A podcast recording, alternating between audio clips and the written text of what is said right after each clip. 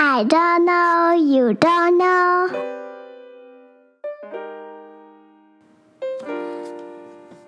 Hello，这里是 I don't know, you don't know。我是卢建章。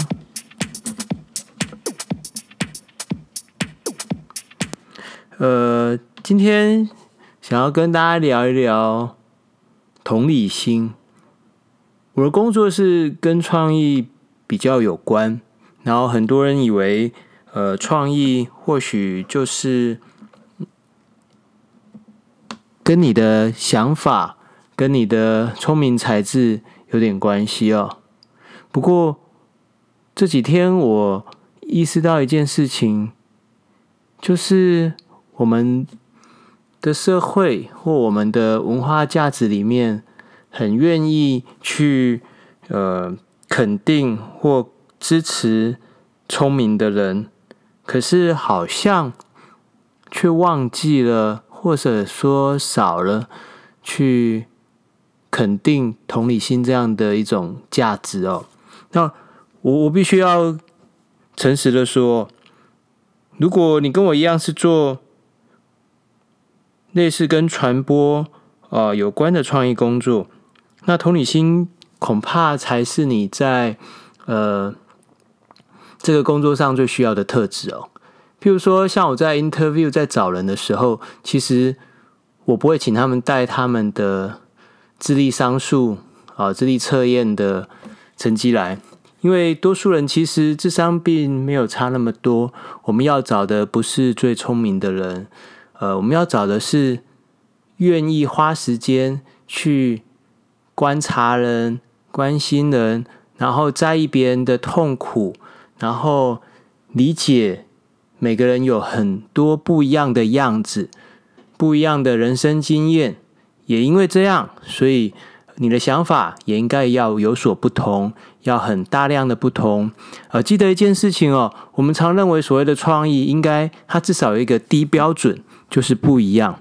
那如果如果你觉得世界上只能有一种想法，也就是属于你的想法，那说不定。这个其实就是对你自己呃创意的一种限制哦。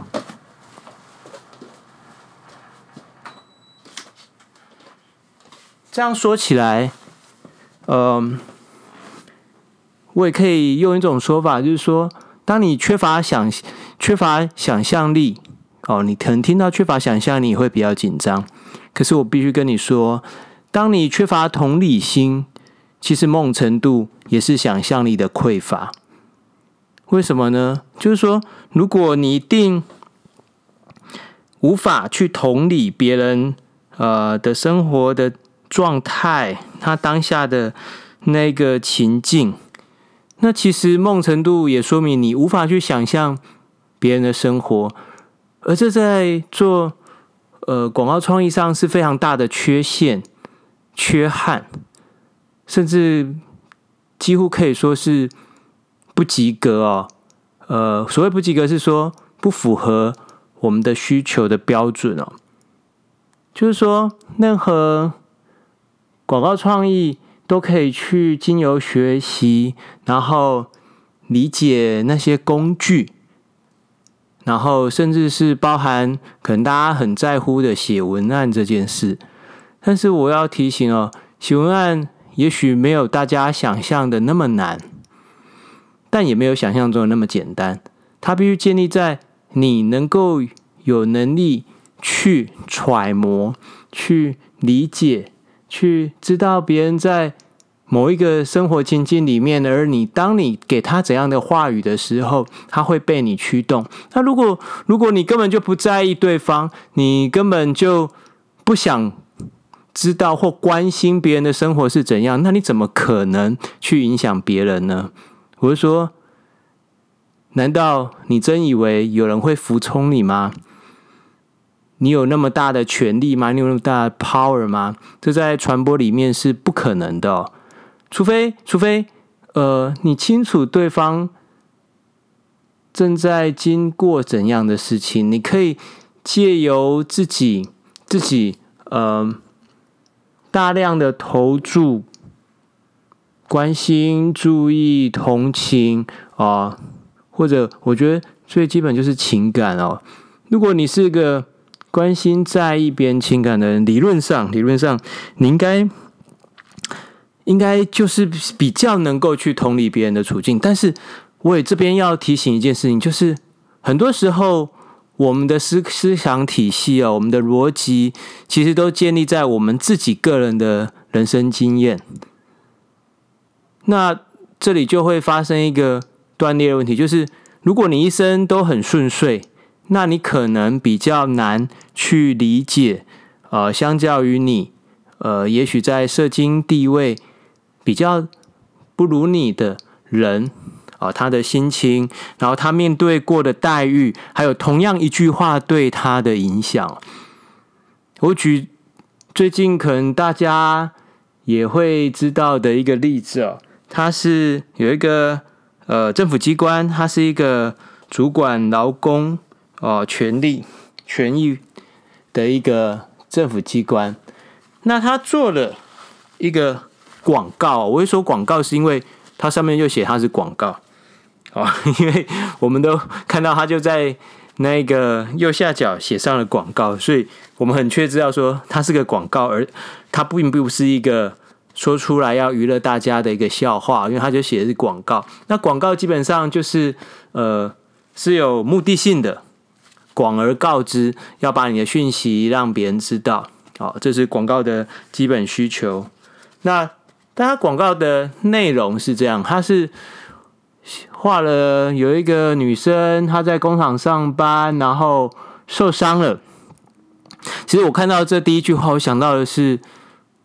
我的妈妈，我的爸爸，哦，因为我记得我爸爸有一位同事，然后就是在工作的场合里面受伤摔下来，结果就死掉了。你知道，这就是一般劳工会面对到的风险哦。那他的儿女，他的老婆就得去面对当下突然间经济支柱消失，然后顿失依靠，然后一切。茫茫然不知如何是好，就是你知道，我一看到那海那张广告哦，我第一个想到的，所以我的那心情是是紧绷的，因为我就是工人的孩子嘛，就是工人的小孩。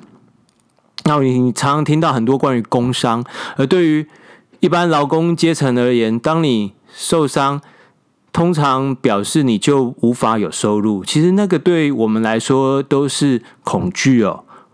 我立刻就会联想到那，那但是他那一篇呢，呃，就是这位这位受伤的女子呢，她躺在床上，脚上打了石膏，然后有同事来探望他，这也是他们都用文文字描述出来，然后他就说：“哎呀，真不好意思，就是我受伤这段时间，帮我代班的人辛苦了。”哦，结果有另外一个男同事就要安慰他，他安慰他的那个。说法，呃，我我这边就也不好意思完全的说了哦，但他是写说，请他不要担心。他说，我看报纸，我们我们看报纸啊，我看报纸，然后张小姐打电话聊天，然后李小姐的负责和经理打情骂俏，就是说啊，我们大家都帮你把工作给分担掉了。那我看到这边就觉得说，哇。现在到底在台湾有哪一个工作是看报纸、打电话聊天，然后还跟上司、跟经理打情骂俏就过得去的？我不知道台湾有没有这样的工厂，应该有也很少。而就算 OK，你可能会说啊，我的同事有人就是这么混，对。但是他应该不会是多数吧？就好像如果有人跟你说啊，我一个姓陈的朋友，他是他是个不好的人，然后把他衍生成为姓陈的都不好，你一定不会接受的啊。可是这一篇人的写法会让你觉得，哦，你你挑了一个工厂里的一个。呃，受伤的人，然后他同事用这种方式去安慰他。我会说，像我们，像我每天都在讲乐色话，我永远都在跟我的朋友说乐色话。哦，那但是那是因为他是我的朋友啊，然后我知道他懂我，他知道我可能没有恶意，他很知道我这是这种开玩笑，其实是来自于善意。呃，也许也许画面中的那个男同事跟这位冯小姐也是非常要好的朋友，所以他可以开这个玩笑。但我觉得，或许我我先把开玩笑这件事情先摆在一旁。我要讲的是广告，这广告的主讯息是什么呢？他把文字放在下面了，我还仔细看了一下，他写说，呃，职灾哦，他讲说职业灾害，哦。它放在这个画面里面，这是等于是唯一特别的，呃，被 highlight 出来的，就属于政府机关要提出来的。就是我们一般做广告，我们会说，哦，我们通常会用一个画面或一个剧情去吸引人，好让人们知道说真正主要的讯息是什么。那我就想要知道说，那这个笑话，呃，它是要传递什么讯息呢？它讯息是说，职灾劳工局提供重返。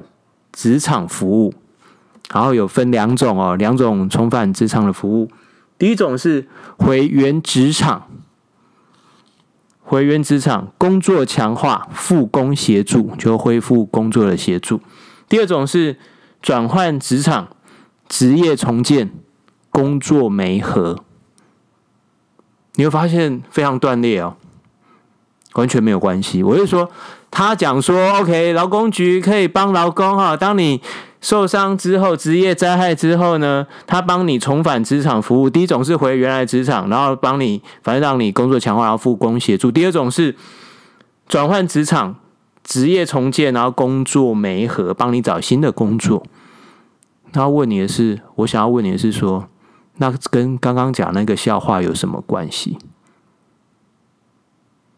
我我不是说。画面跟文字就必须要一对一的那么的直接，比方说我们讲大白鲨好可怕，然后画面就要看到大白鲨很可怕，不是那个是那个是非常直白的、非常直接的图像与文字是一致的。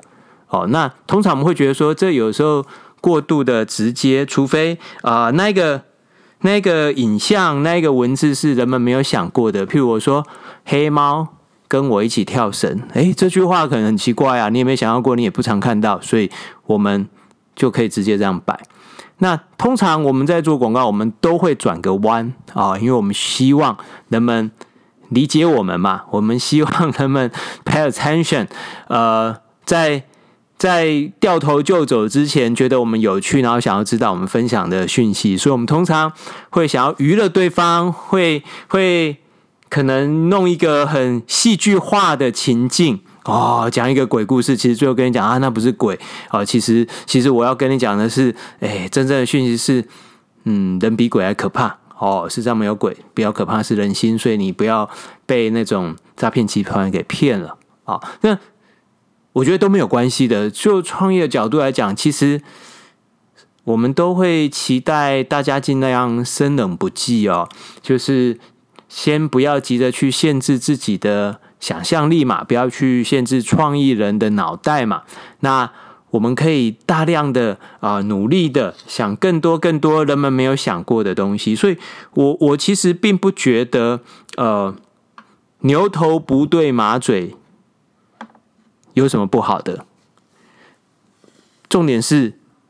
如果你今天是牛头，然后接得上马嘴，它对得上，我觉得它就很有趣啊。可是如果接不上，我觉得就可惜了，因为我只看到牛头，然后我不懂你马嘴是在说什么，那我更听不到你马嘴吐出来的，我只想到狗嘴吐不出象牙。哎，我在讲什么？乱七八糟哦！不，我我只是要说。就讯息、就广告的本质来说，其实这这本身就是一个不太好的广告，因为他真正要讲的事情说：“哎呀，劳工朋友们，如果你遇到职业灾害，不要怕哈，你可以回到工作。”他真正的主讯息都在谈说，你职业灾害之后，你可以回到职场，不管是回到原来工作或到新的职场，劳工局可以都可以协助你。那那跟你刚讲那件事有什么关系？你讲的是说你受伤的时候，你同事会帮你分担工作，那也不是劳工局啊。然后你讲的还是你受伤的时候，还不是你受伤恢复之后，劳工局可以协助你，所以它是完全无关，然后无意义，没有任何连结的。这个通常我们在广告公司在过 idea 的时候，我们通平常会 review idea，就是说，呃，创意部啊，我们工作人员大家会分头去想。那想了之后，我们可能约一天啊、大家一起来讨论你想要什么 idea 哦，然后大家来互相交换意见。那通常创意总监呃就必须要去。判断说，哎，这个素材不错，哎，这个 idea 不错，哎，这个 idea 不错，但素材不好。哦，idea 不错，素材不好，就是说啊，我们用这个 idea 去讲那个概念是讲得很棒的，可是素材好像有点平常或有点普通，我们可以再想出更好的。那但是我们最怕的一种东西就是还不到好不好，而是对不对，就是你根本没有对上你的讯息，那我们就会觉得说，哇，你的。基本的入门的功夫没有学到，你逻辑是差的。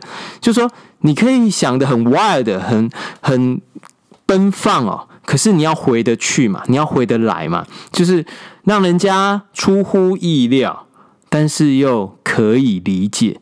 如果你连可以理解都没有做到，其实是就我们的角度来看，其实是不专业的，是。不应该跟客户收钱的，就是大家都可以胡思乱想啊。可是你凭什么你的胡思乱想可以跟客户收钱呢？就是你的胡思乱想，其实它是有逻辑的，它是可以去 deliver 那个讯息。好，通常我们讲 deliver 是因为说啊，我们可以确实的传递这个讯息到我们要传递的对象身上，因为这是我们的工作嘛。其实，呃，如果你是做广告创意，你是做传播业，你其实就是一个快递。你要负责有效的把人家要你传递的讯息送到啊，送到那个该拿到的人手上，然后确保这个讯息没有被弄坏。就好像我们平常买东西快递来，如果这东西拿来是坏掉的也没用嘛，就算你拿到了也没用，那更别提说，哎，根本没有送到，或者你根本送错了。哦，以这个例子，他有点算是送错了。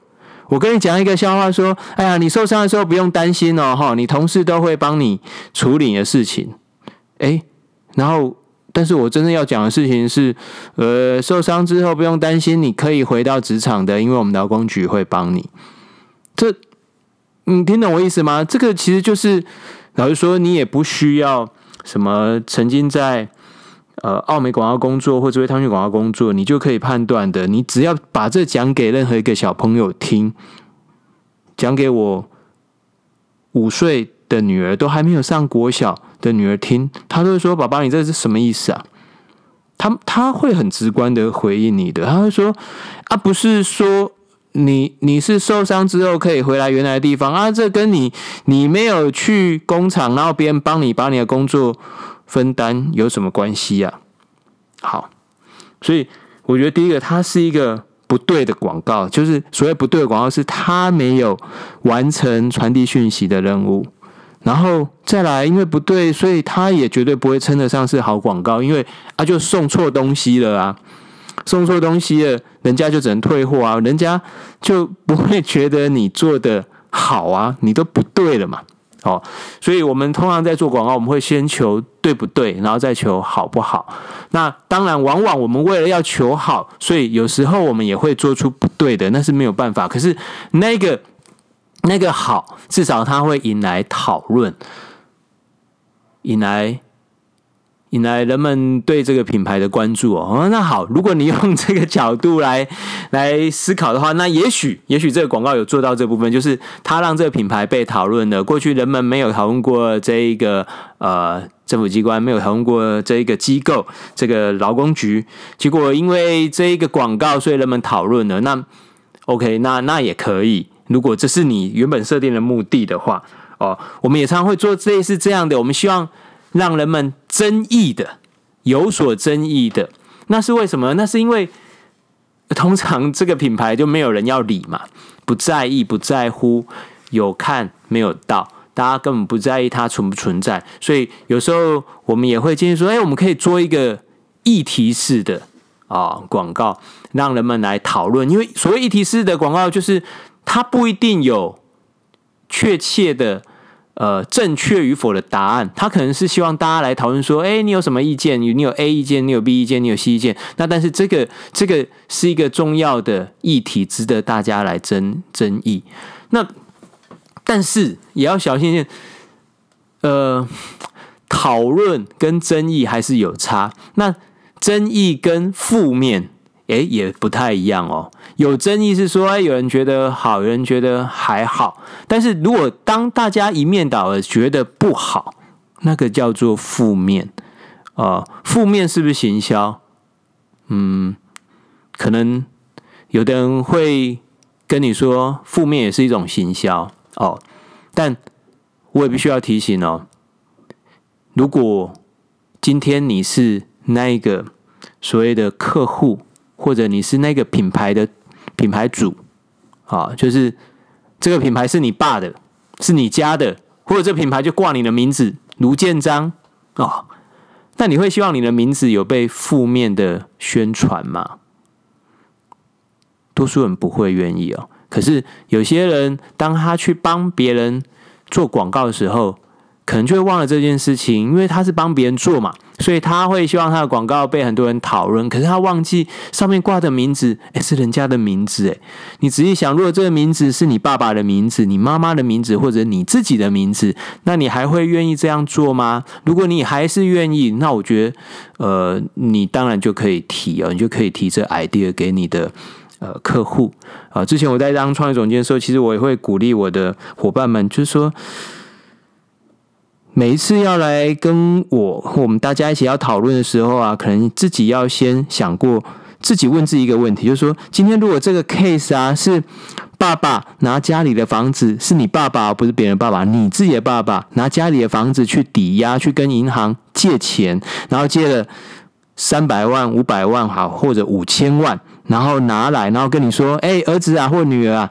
那个这个是爸爸哈，我用我们家的房子去抵押的哈，然后来来借钱，然后让你来做广告啊，你好好做哦，拜托了哦，爸爸的生意交给你了哦，我们家这个品牌就麻烦你想办法喽。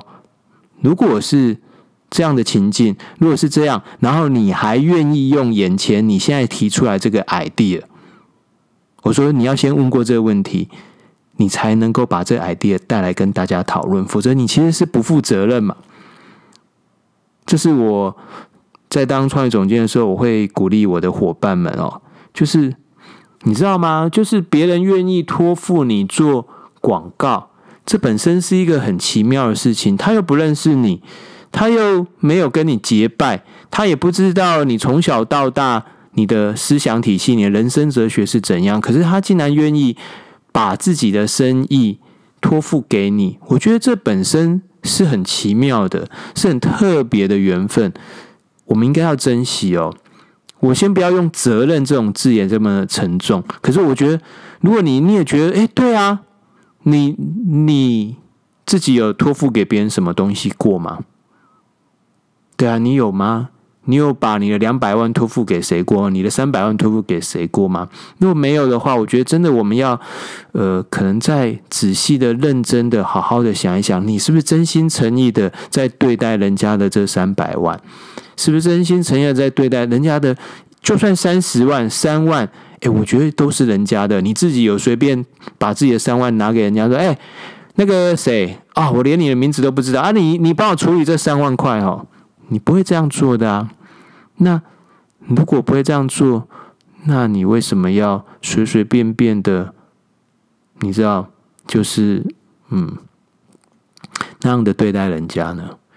同样的哦，同样的，其实我我我也呃，必须要回头来讲刚那个 case 啊，就是我们先都不要管那个是不是一个好笑的笑话，至少他在讯息的传递上是错误的，是不对的。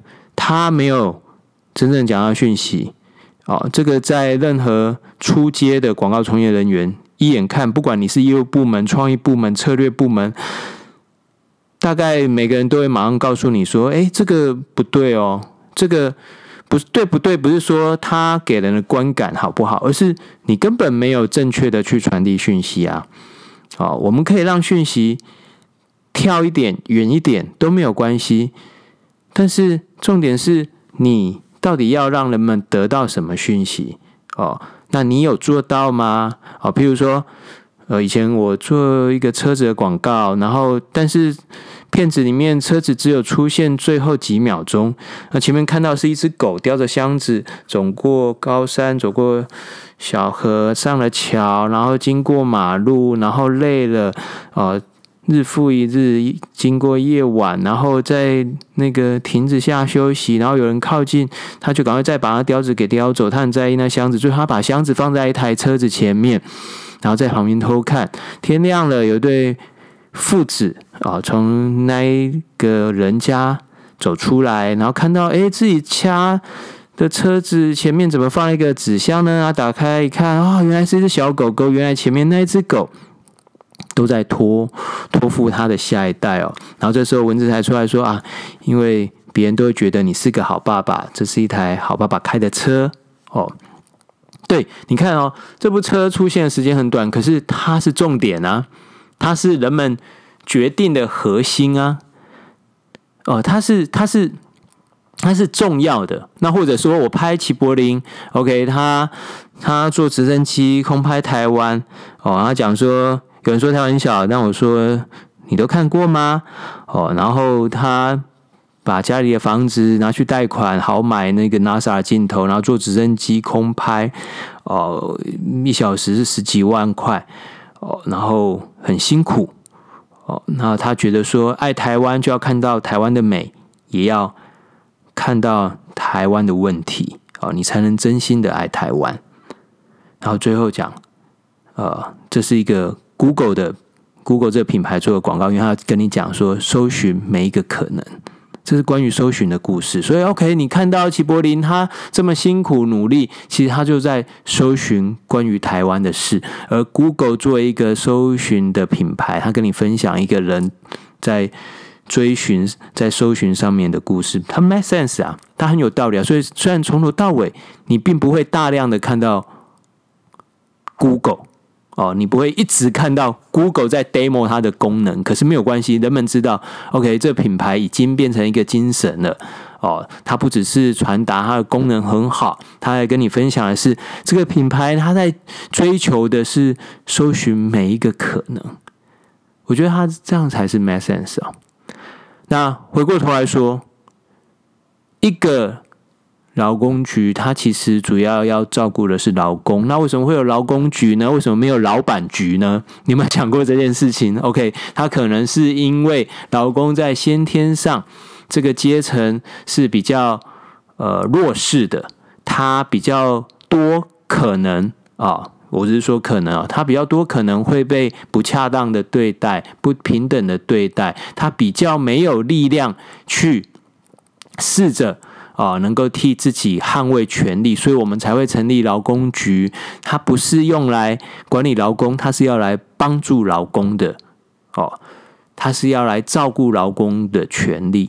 那如果是这样，你的出发点应该是跟劳工是站在同一边，是同向的嘛？但是那一个笑话，我说那一个不好笑的笑话，它其实讲的是一个。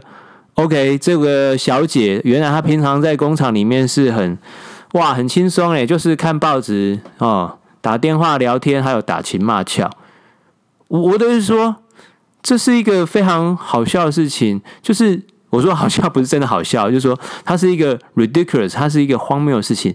你要去保护这样的人们，可是你用的文字却是去。说他们过得很爽，你不觉得这边很断裂吗？你不觉得这个在在心理上或精神上也会难免让我们觉得难以接受吗？甚至就讯息的提供者 （provider） 的那个立场，就是说我们啊，劳工局这样一个提供这样讯息的这个 provider，他的立场，我们也会觉得有点错乱啊！你不是要来保护我吗？你怎么好像在批评我呢？更别提这不是。真实的状况啊，你知道吗？做广告，很多人会觉得说要天马行空，可是我们里面有一个很重要的事情，就是说，哇，这个情境呢，可以，你可以在外太空，你可以，你可以在深海，你可以人就是跳，可是它里面有一个东西一定要很很重要，就是说，他的那个情感情绪让人们觉得是真实的。情境可以不真实没有关系哦，但是他的情感是真实的，就是我真心的理解你对我的那个带来的感受，啊让我是觉得是真实的。哦，你理解我，因为大家不喜欢被骗嘛，所以最重要的事情就是说，哇，虽然我你跟我讲一个寓言故事。但没有关系，我知道你跟我讲这个寓言故事，你的心是真心的，然后你讲的道理是真实存在的。就我一开始讲的嘛，我作为一个保劳保的人，然后从小就是在工厂啊长大的孩子啊，我我几乎没有看过哪一个劳工，他的工作就是看报纸。打电话聊天，还有打情骂俏的，拜托，任何老板都会把这样的员工给除之而后快吧？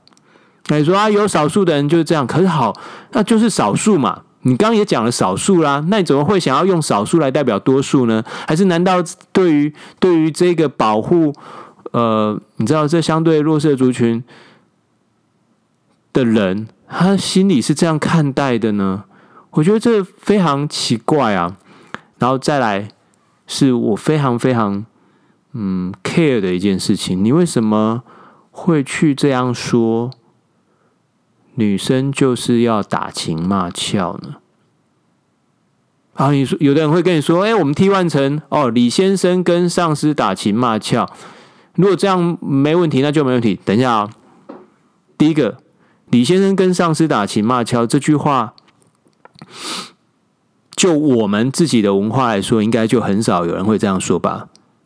就是这二十年来，你有你你有这样讲过一次你的同事吗？你有这样听过你的爸妈这样讲过吗？也很少嘛，因为这情况就相对少啊。那表示什么？这就是一个我们的刻板印象啊。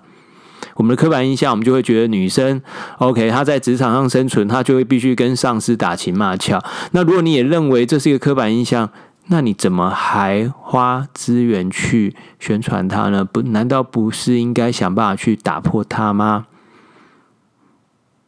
这这是很简单的想法。当然有人说：“哎，我没有觉得我被冒犯啊。”哎，你觉得你没有被冒犯？OK，也许刚好你是女生，然后你觉得你没有被冒犯，那。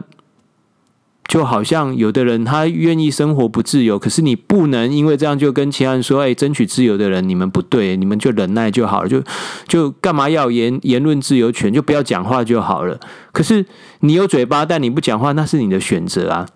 可是其他人有他的自由，他可以为他的自由而发声，他可以觉得他被冒犯啊，更别提说也有人用男性、女性来讲说：“哎，如果。”如果把它换成李先生哦，是成立的话，第一个我不认为他成立了啊、就李先生跟上司打情骂俏，我觉得在我的职场经验里面是很少的哦。你硬要我想，也许会想到一个，可是你要看哦，我可能在我的职场里面工作遇到了上万人，可是也许我只有想到一位，那是非常少的。好，非常少，你怎么会拿它来谈呢？你这个所谓广告是广而告之，是跟大家讲嘛。所以你举你举这个例子，我觉得就是非常的突兀，因为它是非常非常的特例哦，它并不是你的原意。我们当然也可以举特例来谈一个在很特殊、很特殊的状态底下的事情，好去表达我们的讯息。可是显而易见的，你并不是啊。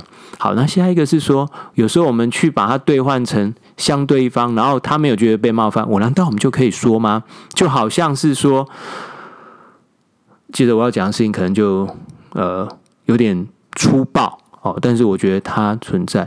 你说女生被性骚扰，嗯，摸一下有什么关系？因为他说，哎，可是如果好吗？不然我让你摸回来。哎，这这个。呃，这话是非常糟糕的，但我觉得很相像啊，就是 就是你觉得 OK，女生被摸一下，然后就叫叫叫，那男生被摸一下都不会叫。好，如果你要讨回来，那我就让你摸回来。第一个，嗯，人家为什么要摸你？对啊，你侵犯别人身体的空间，那为什么你的思考方式是那别人也来侵犯你的身体空间就扯平了？这不是这样子的。你这样，我觉得很多人甚至会觉得说：“哎，我被摸很开心啊！”哎，那是你自己觉得你被摸很开心啊，关我们什么事啊？我们并不愿意这样事情发生啊，更别提说就我们的目前的社会价值，呃，女性，也就是你的妈妈、你的妹妹，还有可能你的女儿，目前遇到的状况就是相对被压抑啊。我们的职场并没有同工同酬，然后我们的男女比例、人口的人的男女比例跟职场上。领导人的男女比例是不一样的啊，我们就是处在这样的世界啊。换句话说，女性目前相对于男性，他们的人生经验就是比较辛苦，他们可能做出一样的表现，没有被相同的评价；他们做一样的动作，可能没也没有被一一致的公平对待。所以这是前提，这个就是一个大前提，就是 OK，你觉得？我少吃一，你少吃一餐饭不会怎么样。哦，我举这里，你觉得你少吃一餐饭不会怎样，所以你就叫别人，那你也少吃一餐饭。你少吃一餐饭，可能因为，嗯，你需要减肥啊，或者你每天就是吃很好啊，所以你今天你少吃一餐饭不会怎么样。可是有人他每天他本来就是每天就只能吃一餐饭啊，然后你今天又叫他今天只能。就叫他今天少吃一餐饭，然后跟他说：“哎、少吃一餐饭又不会怎样。我跟你一样啊，我们是平等。哎、你们并没有平等，你不是他，你不是他，所以你们并没有平等。你并不知道人家的过去，更别提我说就现状而言，男生跟女生的现在的状态就是，男生每天录用吃饭啊，对不起，好烂的比喻，但是我会说。”我的意思就是说，男生等于就是每天都吃。你想象有一个人每天都吃很饱，吃很好，然后他还需要想办法减肥，因因为医生跟他说你是你是吃太多太胖了，所以他少吃一餐饭可能不会怎么样，可能只是哎呦，他可能会挨一挨，然后但是有一点点肚子饿，可是就他的身体健康而言，他不会怎样。可是女性在我们当代社会里面确实是被压抑，而且那压抑状态就好像有人他每天都只能吃一餐饭，而且那一餐饭他。或许还没有什么选择，他不能选说，我想要吃牛排，还是牛肉面，还是炒饭？没有，他可能就是只能每天都吃那一碗白饭。而且，你现在还叫他说，你今天就少吃一餐饭嘛？我跟你一样，我我觉得这是非常简单的，可以理解的。可是，他是不是真的很简单？好像你如果你放到现在环境来说，好像也未必那么简单。为什么？因为这其实就是同理，就是。你能不能把自己放在另外一个情境去理解对方？当然我，我是认为我们绝对没有能力完全的去同理任何一方的。我我会说，我们想要有同理心，可是我们也应该理解说，我们就是不在那个对方的那情境里面，所以我们只能努力。可是你无法完全的去理解对方。但也不要因为这样就有，你知道我，我觉得我们常常从小到大，很多人会用二元方式说啊，既然无法完全同理，那我就不要同理好了。这种就好像说啊，反正不会成功，那我我就干脆不要做好了。哎，这种就是某种程度也是一种失败主义者的论调，就是说啊，既然我无法完全同理对方，那我就干脆不要尊重对方啊。呃，就是啊，努力有什么用啊？干脆就不要做好了。对啊。你知道吗？就是，呃，我们真的要小心这件事。它有一种诡辩的气味在里头。呃，很久以前哦，我们有一个家人，一个小小朋友，然后他他那时候是读国小，那需要去安亲班。那我们希望他有快乐的国小生活，可是安亲班呢？呃。常常出了非常多评量卷，可是我记得本来不是这样的啊。那我问他说：“你不是之前去都很开心？”他说：“对，可以去去都可以看故事书。”后来呢，老师就说：“你们要看故事书，要等写完评量卷才可以。”然后再后来呢，评量卷不止一份，后来有三份、四份、五份，所以他永远都在写评量卷，因为他根本评量卷写不完了，所以根本没有机会看故事书。所以我们就去找那个班主任沟通说啊，因为我们啊、呃、那个让那时候我们的家人啊让孩子去那个安亲班，是因为长辈哦婆婆在照顾啊很辛苦，所以想说让放学后让这个小朋友有一个地方可以去。哦，那也让他可以听听故事啊，然后看看故事，然后也让长辈啊在家可以准备晚餐。那晚餐煮好之后，小朋友刚好回来可以吃哦，大概是这样的时间的配置。所以，我们所以我猜那时候长辈的需求其实是让孩子啊有地方有人可以帮忙顾，然后好让长辈可以煮晚餐。所以成绩或所谓的评量卷并不是我们的需求。然后我们也这样跟班主任沟通哦。但那班主任就很凶哦，很生气，要说这个哈小孩子就是现在就要给他压力哦，就是让他让他很很习惯这种背诵，然后高压，这样他以后哦以后才能负担。哦，我当下是有点啊，怎么会这样说？然后，但他讲到后来非常的激动，非常的夸张哦，就是让我心里头觉得很。不以为然，很不以为然。然后再到后来，是我自己的女儿啊、那时候我们她好像三岁左右吧，我们要帮她找幼儿园哦。因为他也开始主动讲说他想要去跟其他小朋友玩，那因为每天都在家，也只能跟爸爸妈妈玩，所以我们觉得他是有那个群体活动的那个需求。那我们也去参观了好几家幼儿园，那其中就有几家幼儿园就跟我们说，他们哈是从中班就要求小孩子要写字。我说诶，然后他还补一句，他说教育部规定不行，但我们就是要。我说哈，你知道我当当下的表情其实就很像笨蛋哈。你跟我讲你违法，然后但你还是继续说，我那时候当下反而是有点反应不过来，然后还还继续说，然后我说呃为什么？然后就说因为反正他以后就是要就是要写啊，早写晚写都是要写啊。你知道我那当下，因为可能是我自己的孩子吧，我心里的反应是更剧烈的。我想就是这个逻辑，早写晚写都是要写的，那。你如果用这逻辑去思考人生，其实人生是有阶段的嘛，对不对？每个阶段做每个阶段的事情。也许小的时候先玩，那为什么教育部规定中班小朋友先不要拿笔呢？是因为他们的小肌肉还发展不完全啊，因为他的身体他的发育还跟不上。那你去揠苗助长，你让他提早去用那个小肌肉，其实对小朋友的成长发育没有好处嘛。然后更别提一些，比方说背诵。哦，那是你之后再来背诵就好。你小朋友的时候，你应该只要去学会生活的样子。最重要是说，他来讲了一句话，说：“反正早写晚写都是要写，我们就让他早一点痛苦，让他早一点习惯。”你知道吗？我那时候心里想到，其实还蛮好笑的。哦，我心里想的是说：“啊，那人生如果最后都要死，早死晚死都要死，那不然你为什么现在不去死一死？” 你懂我意思吗？如果你用那种结果论，那其实我们大家反正都要死啊，那现在为什么还要还要好好活呢？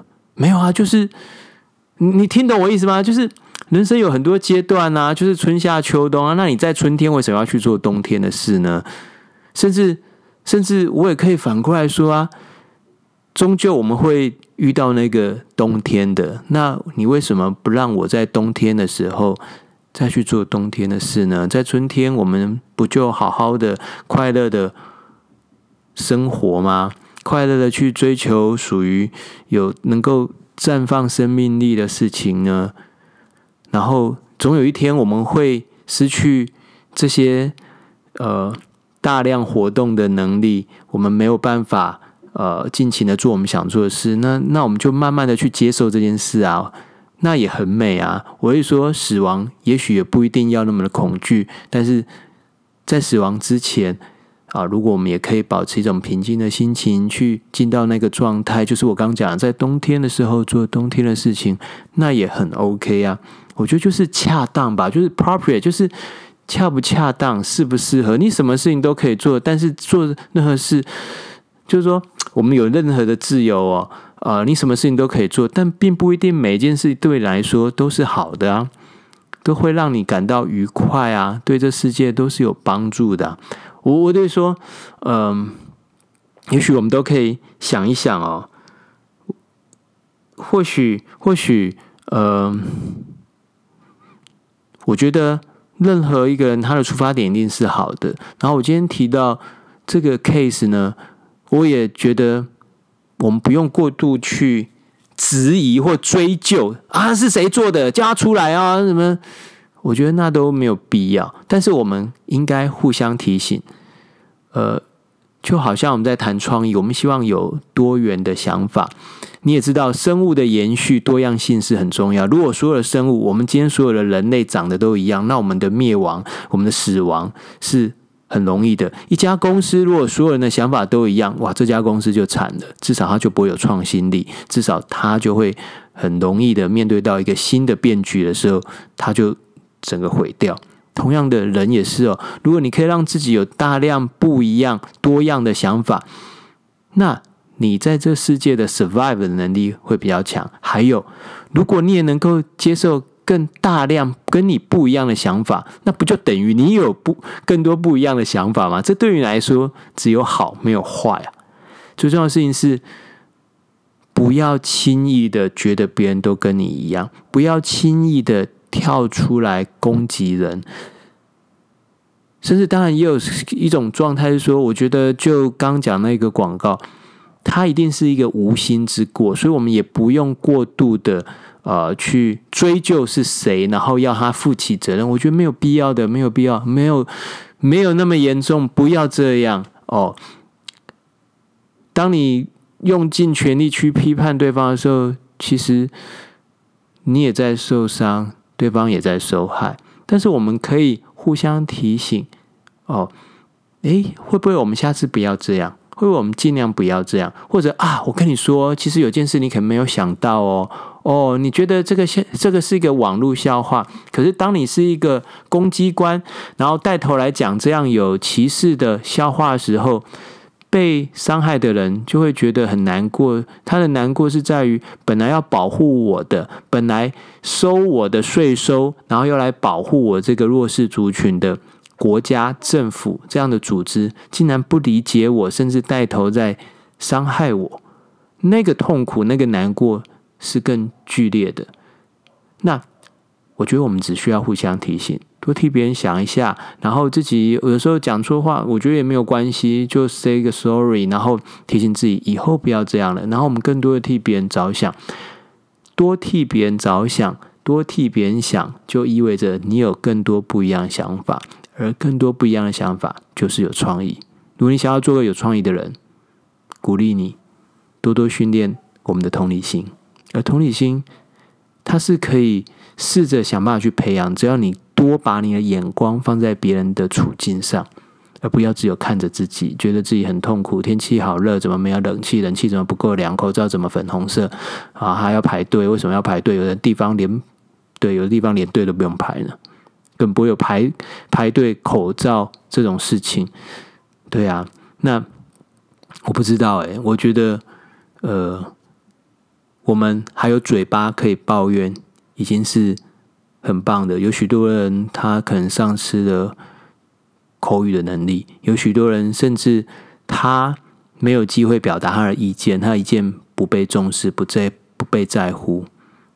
有许多人他没有使用社群媒体这样的工具，而当我们有这些选择的时候，我们真的都应该好好的提醒自己，我们是幸福的。哦，有的人不一定有这个选择，而有选择的人应该要尽量选择对这个世界好一点的选择，因为你的选择会是别人的天花板。比你选择少的人，他只能学你，他呢只能从你这个往下选。如果连每天生活如此一时无语的你，讲话都这么的酸溜溜，那那个辛苦的人，他讲出来话要多酸呢？他比你更痛苦啊，更辛苦啊。不是吗？虽然说酸碱中和，但我们如果每天常常用太多 pH 值这么这么酸的东西，可能我们自己也会变酸酸性体质，可能对身体也不太好吧。嗯，好喽。总之，我想要讲的事情是，证明的聪明才智也许很重要，可是呃，爱心才能让人怀念你。真的，爱心才能让人怀念你。祝福大家。I don't know, you don't know。我是卢建章，我们下次继续乱聊，拜拜。